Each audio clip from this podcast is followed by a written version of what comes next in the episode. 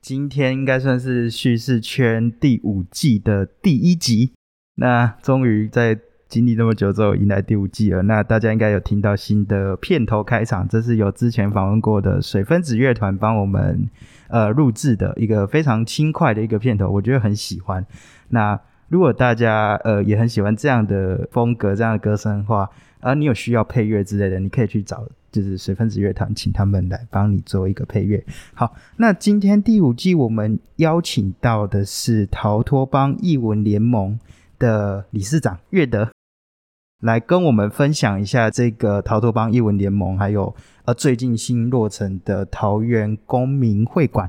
那想请问一下，是不是能先请你帮我们简介一下，呃，逃脱帮译文联盟在做什么呢？大家好，我是呃乐德。然后，我们桃园上艺文联盟其实是一直很希望能够推动桃园这边的呃艺术跟文化啦。那原则上也是希望说桃园这边能够有一些不同的观点，然后一些不同对于文化的想象，能够能够在桃园的这个地方能够发生这样。对，然后所以后来会组成呃逃脱方艺文联盟，其实也是因为就是这几年。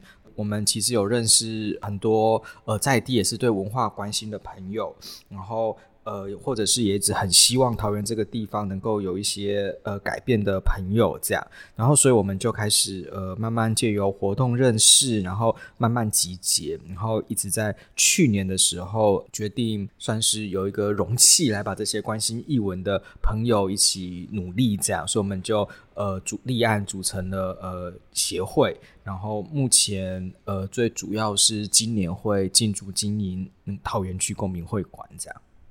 哎，所以我这样听下来，你们这个是很新的一个团体耶，因为去年才开始的嘛。二零二零，哎，对，二零，天啊，时间过得好快。对，二零二零，对。哎，那我这样子，我去年有参加，哎，去年还前年有参加你们展览，所以就算是你们那个时候才开始做一个呃市区的导览，是不是？对，应该是说呃市区的导览这些啊，我们其实很早就在做了，这样。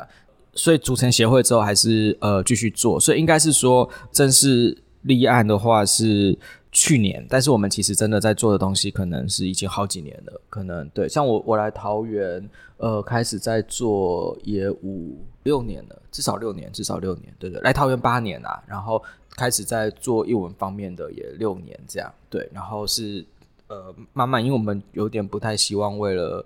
为了呃组织而组织嘛，对，所以其实慢慢也认识了附近的人一段时间之后，呃，找到一些朋友，所以是去年才立案这样。那导览我们其实已经做很多年了，对对，大概做了三年吧，嗯嗯。只是去年是呃，你参加那一场是呃以那个就是逃脱帮英文联盟的名义办的，那之前可能是只是关于桃园英文小地方这样。OK，那。呃，我想请问一下，就是其实你刚才有说到，就是你并不是一个土生土长的桃园人，是为了什么原因当初会想要开始就是加入这个在地的这样子的一个译文组织？然后就你自己的观察，就是跟你原本出生的地方跟桃园，你觉得有什么差异？然后有没有遇到一些什么比较冲击性的东西呢？您说从我认识。呃，桃园的差异嘛，就是呃，第一个问题，你先回答第一个问题啊。那第一个问题就是说，哎，为什么会想要加入这样的一个在地的译文组织？因为你一开始并不是说就是在地桃园人嘛。应该是说我自己本身对于呃译文就有兴趣，这样。其实研究所的时候是学戏剧的，所以我其实对于呃译文是关心的，这样。对，然后但是我来桃园其实是从一个劳工运动，就是有一个 RCA 事件，不知道你有没有听过？就是他们是呃算是在。之前在桃园有一个大厂叫做 RCA，它是做电视的大厂，这样。然后在台湾呃二十三年，然后在这期间就违法倾倒有机溶剂这样，然后都已经关厂了之后，后来嗯他们违法倾倒这件事情原本是一个环保案件，就是地下水被污染这件事情爆发，爆发了之后呃就是女工才发现哎怎么我之前我自己身体不好，然后我之前一起工作的同事身体都不好，这样。对，然后呃，所以才开始慢慢集结起来，发现到怎么生病人这么多，然后才把自己身，然后看到这个地下水污染的新闻之后，才把自己身上的病痛跟那个地下水污染这件事情连接在一起，想说，哎，我之前在厂里面喝的不就是地下水吗？然后，所以才开始呃进行集结抗争这样。那我之前上一个工作就是服务这一群工伤的受害者，然后所以就开始从台北、桃园两边跑，所以才开始认识桃园，然后才从桃园的呃算是老公的故事，一直到桃园在地的故事。后来呃开始慢慢在经营在地的故事。对我的过程比较是这呃这个样子来认识桃园以前的文化跟历史这样。嗯。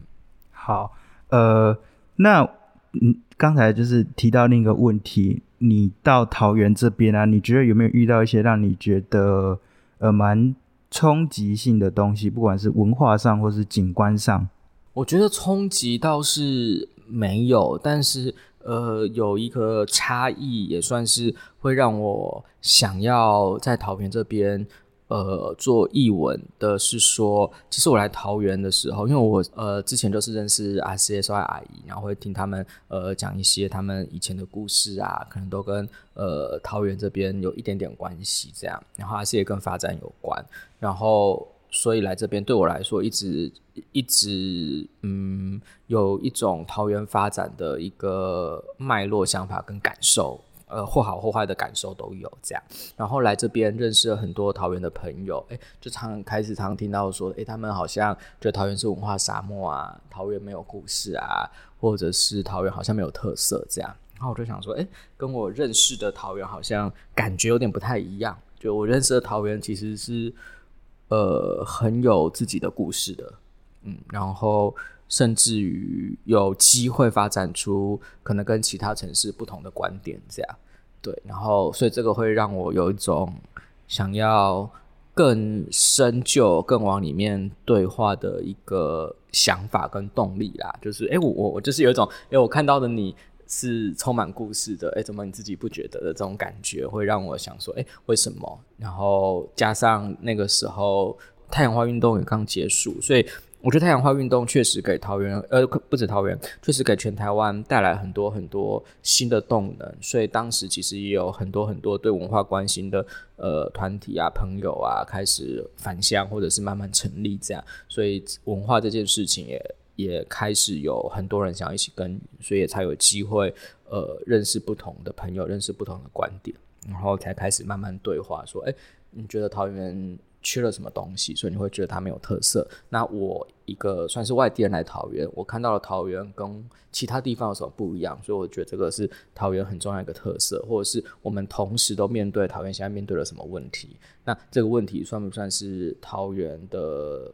呃，需要跟大家讨论的，甚至于对于其他城市都能够有所发生的呢？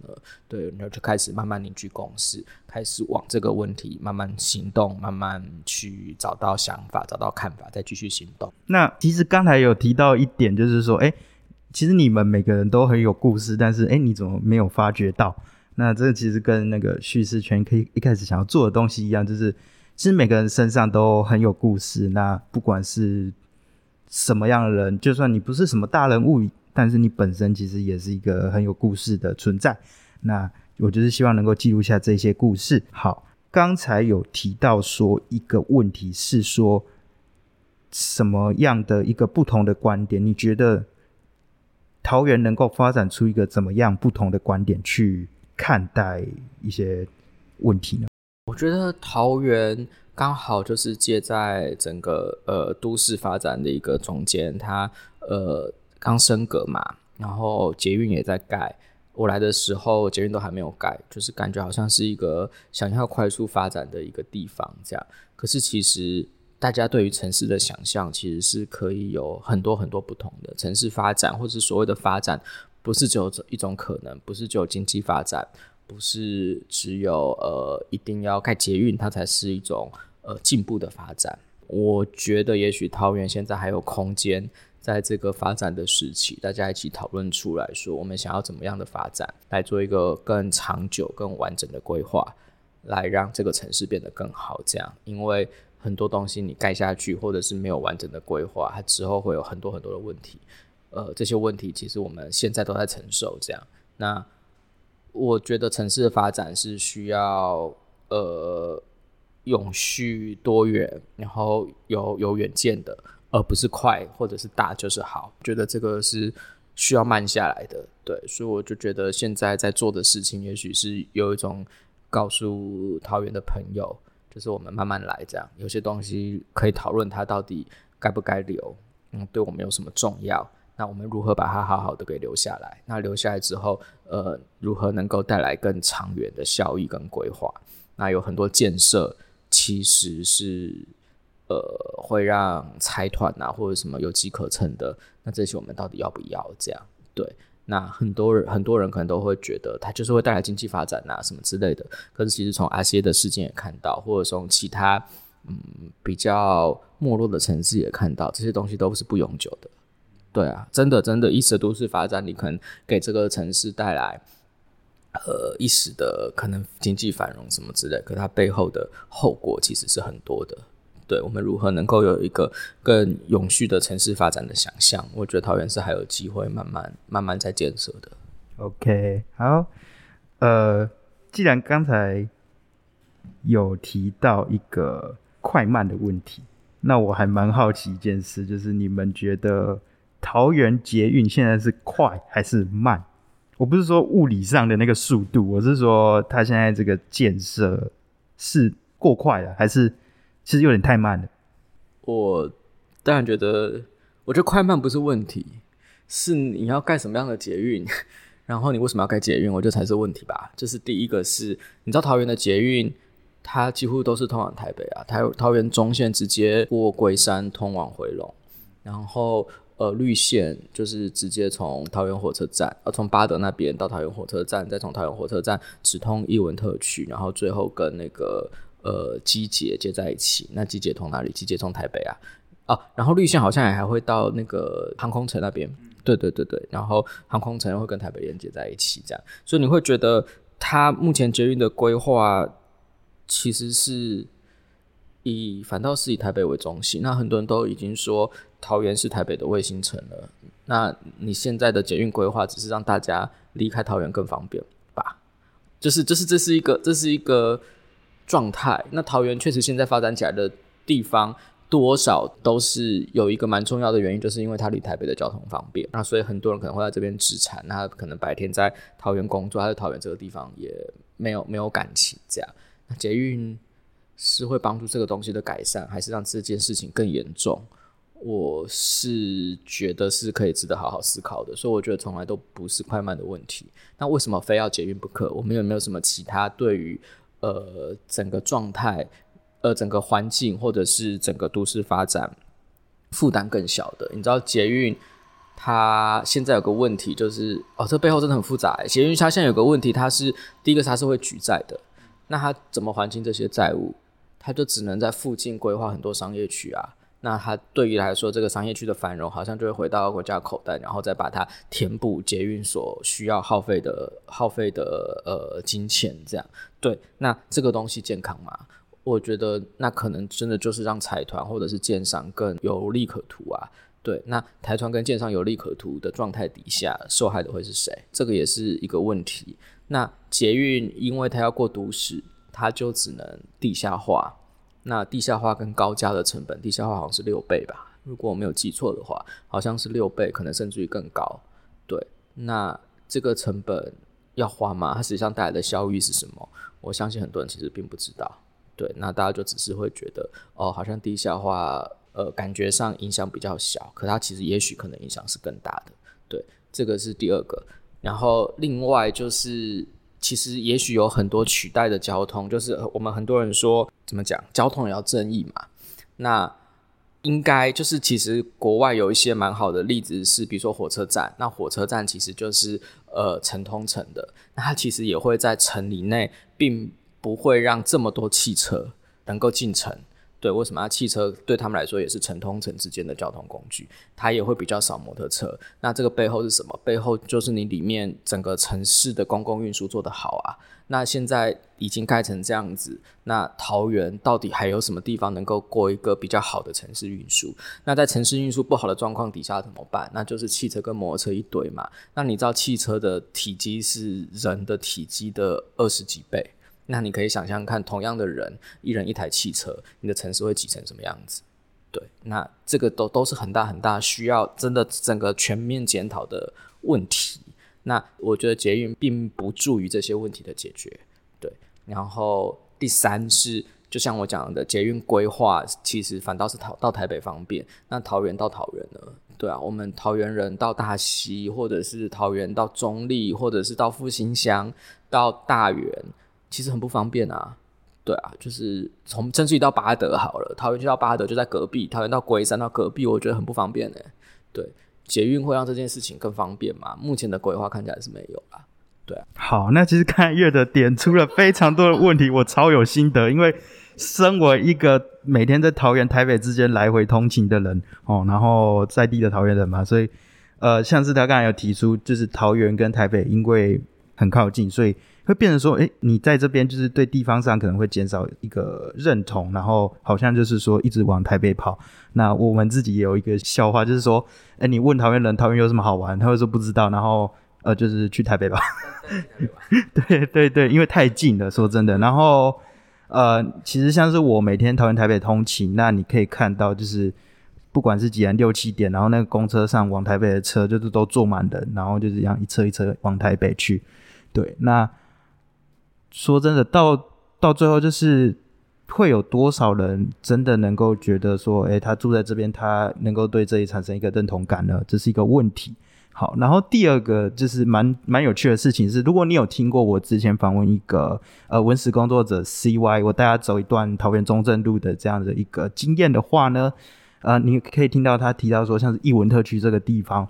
那是算是一个之后发展的一个重心嘛？然后他提到一个译文造证的这个问题，然后就说：“哎，这样子的译文造证其实好像看起来都在复制一样的东西，是不是少了一个在地的特殊性？那你如果都跟别人一样，那到底做这个要干嘛？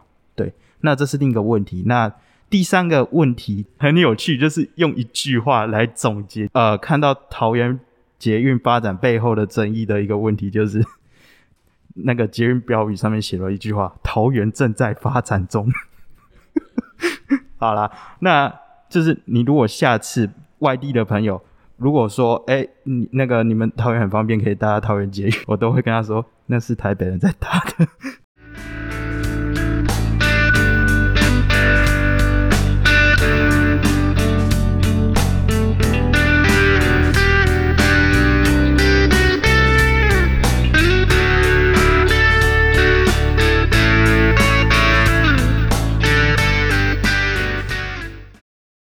那呃，我们现在来回到这个桃园公民会馆这个地方好了。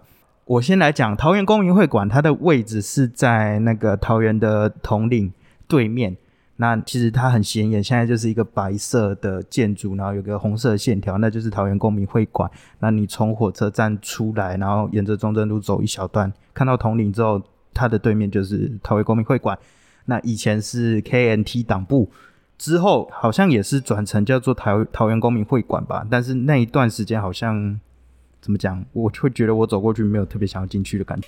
对，好，反正现在的桃园公民会馆是不是可以请月德帮我们介绍一下这个建筑物它的一个历史呢？呃，现在桃园区公民会馆其实最早就是国民党的群众服务社。那很多人可能问说，哎，群众服务社是做什么的？那当然，第一个就是呃服务呃群众嘛。那第二个，其实依照他们当时的一个算是规章来说，当然还有吸收党员啊、推动党务的一个功能在，所以等于就是呃国民党的算是党部的那种感觉啦。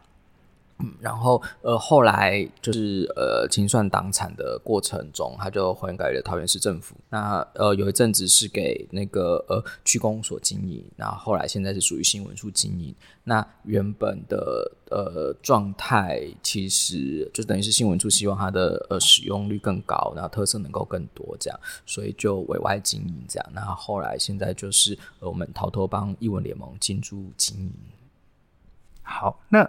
你们经营有没有一个就是想要主打的重点一个目标？我们现在其实整个经营的概念是呃桃园一文便利店，然后为什么会是一文便利店？当然有几个想法。第一个是它就是呃就像刚才你讲的，就它就在铜陵对面，它其实是桃园市呃算是中心的地方，离火车站非常近，这样对，所以附近就是有很多很多便利店。那我们也会希望艺文这个东西就像便利店一样，就在你家旁边，然后你可以随时进来获取充电。然后得到一些呃译文的一些想法，获得更多的人文思想，然后之后出去，也许你会对于整个城市会有一些不同的看法。那我们所期待的改变，可能才有机会发生。这样，所以我们大概是用译文便利店的这个概念来设计场馆。所以你前面讲的红色线条啊，其实也都是呃来自于便利店这样。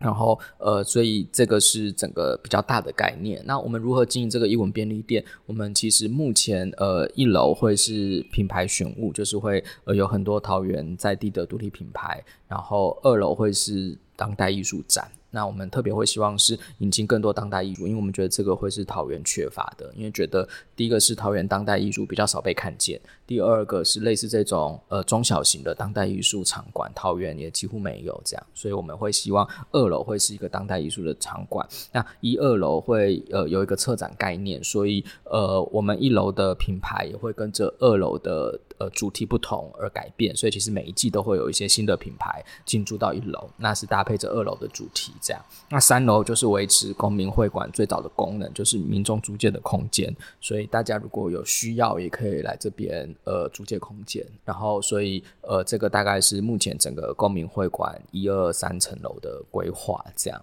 对。那我们会希望每一季都会有一些不同主题、不同的特色，也慢慢希望这个地方能够成为桃园区一个蛮有特色的场馆。好，那最近有没有什么展览的主题可以？跟我们介绍一下，有有，我们呃最近就是换换档，因为比较可惜的是，原本五月呃到八月会是第一档啦，但是因为疫情的关系，所以就整个延后开馆，我们七月二十才开。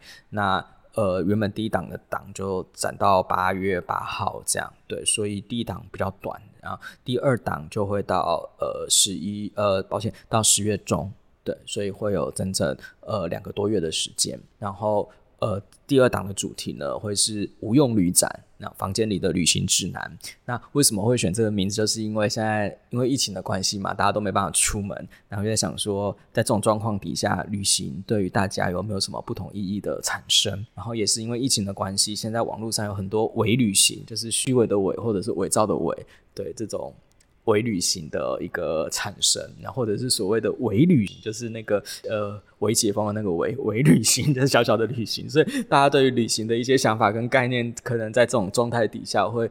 有一些不同的思考，或者是甚至于你没办法出门，那在房间里面你的呃旅行又是什么呢？对，或者在房间里面有没有办法有一些不同状态的旅行？就是在开始对于旅行有一些不同的想象啊，不同的可能性出现，这样，所以我们大概就会以这个概念呃作为策展，然后所以会请艺术家。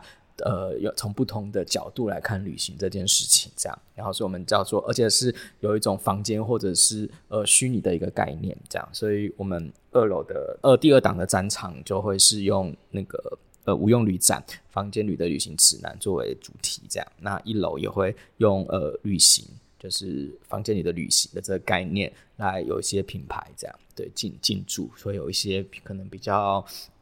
大家在房间里面可能可以喝喝咖啡啊，就会一些咖啡的品牌进来，这样。那还有一些特色的一些手作，对，然后也会呃，等于是会跟现在你看进来的时候的感觉会有一些不不太一样，这样。说到了这个旅行哦，就是因为本人的节目主要是分类在旅行这一块哦，那就是大家多多支持一下。那之前的节目又提到像是房间里的旅行，有一集就在做，因为刚好那时候疫情，然后我就来导览一下我的房间。那另外也有像是最近有那种地图上的旅行，呃最近很夯的斯卡罗，然后我做了一个走读地图，大家可以一边听，然后一边看一下，对照 Google 地图去看一下。好，那啊问一些比较轻松的话题，那就是你觉得桃园最值得造访的地方是哪里？然后桃园区有什么必吃的美食？那我这边要先说一下，我这边说的桃园是指桃园区，好，而不是整个桃园市哦。好，现在他问我说，桃园区一定要来的地方是哪里呢？我一定会回答桃园区公民会馆，没 有其他地方。没有在桃园区，呃，除了公民会馆之外，就是其他。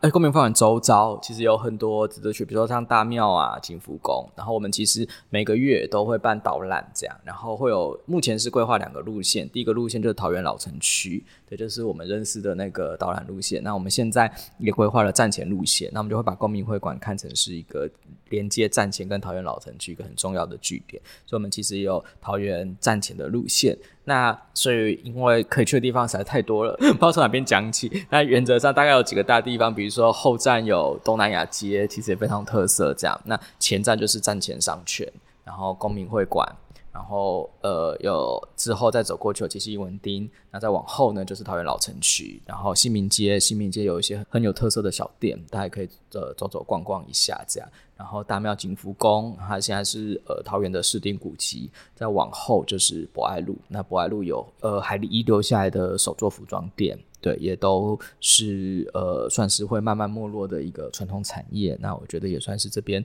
蛮重要的一些特色，这样对，所以我觉得可以花一个下午来桃园去走走逛逛，我觉得也会是蛮舒服的啦。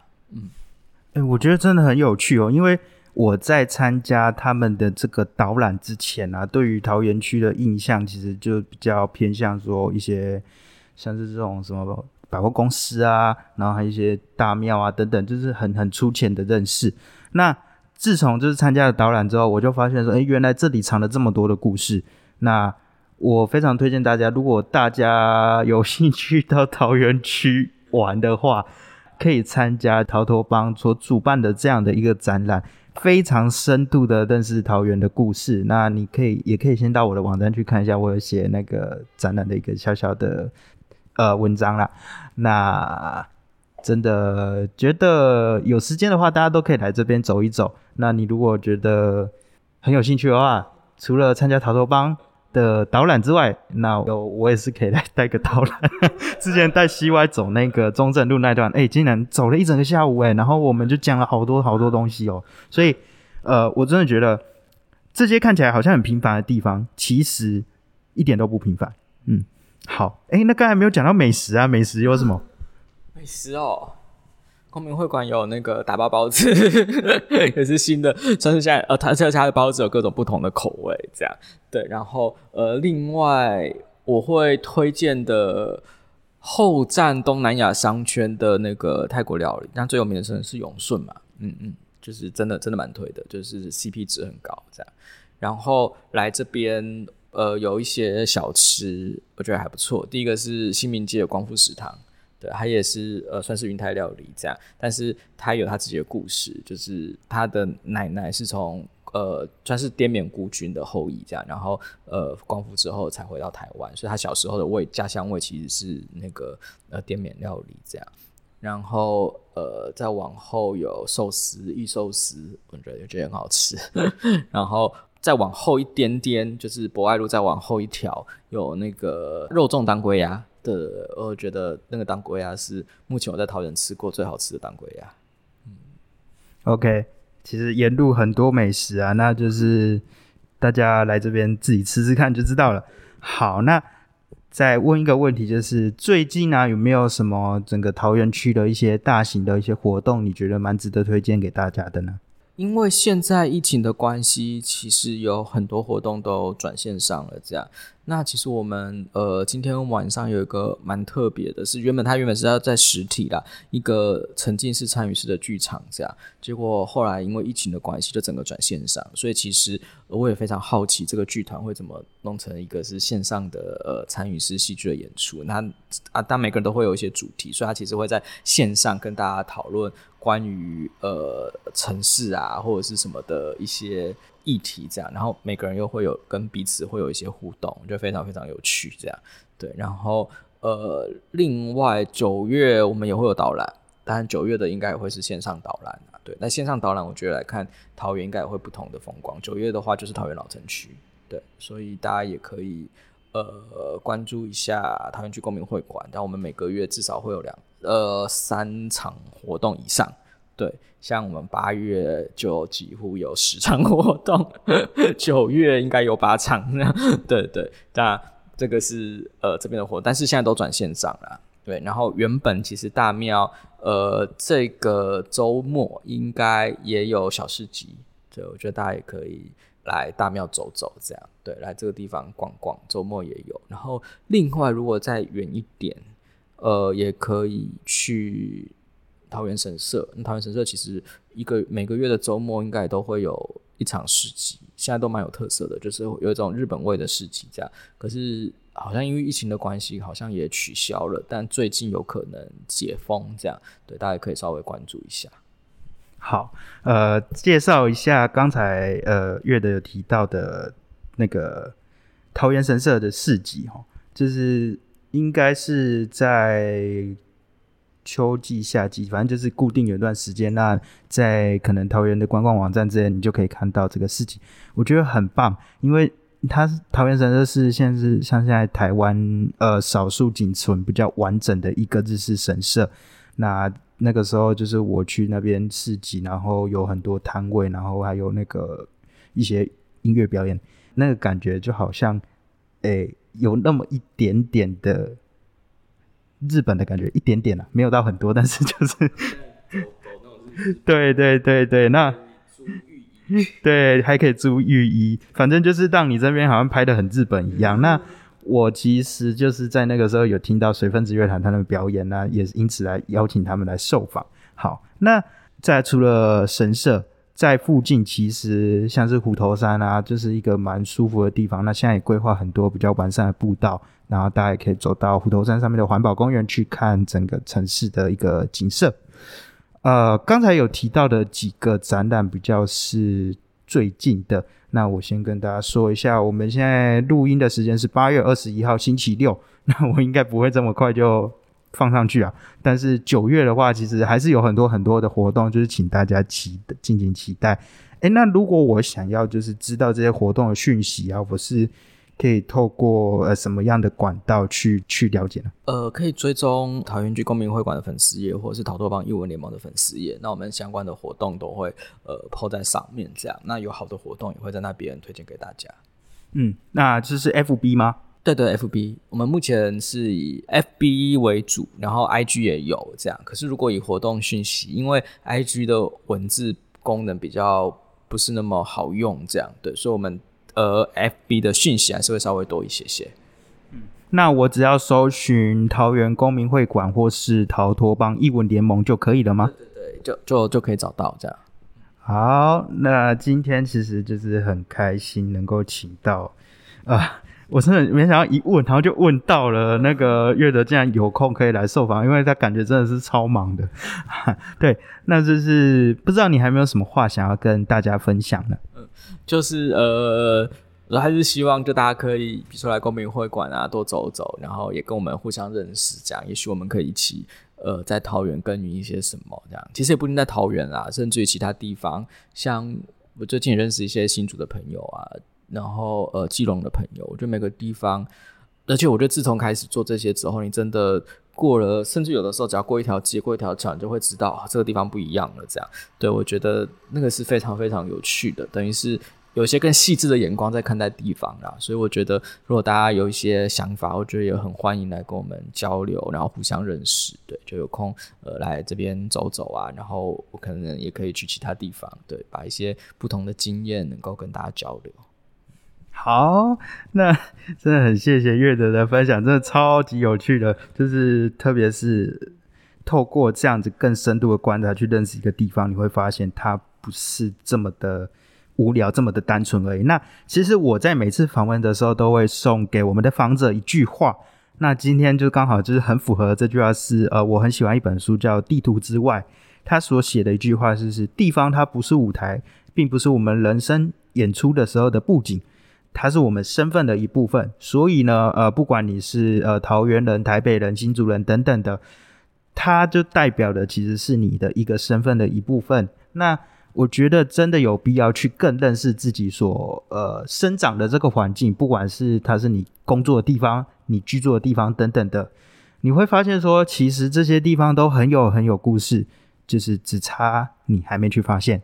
好那今天我们的故事差不多就说到这边那就下次见拜拜。拜拜。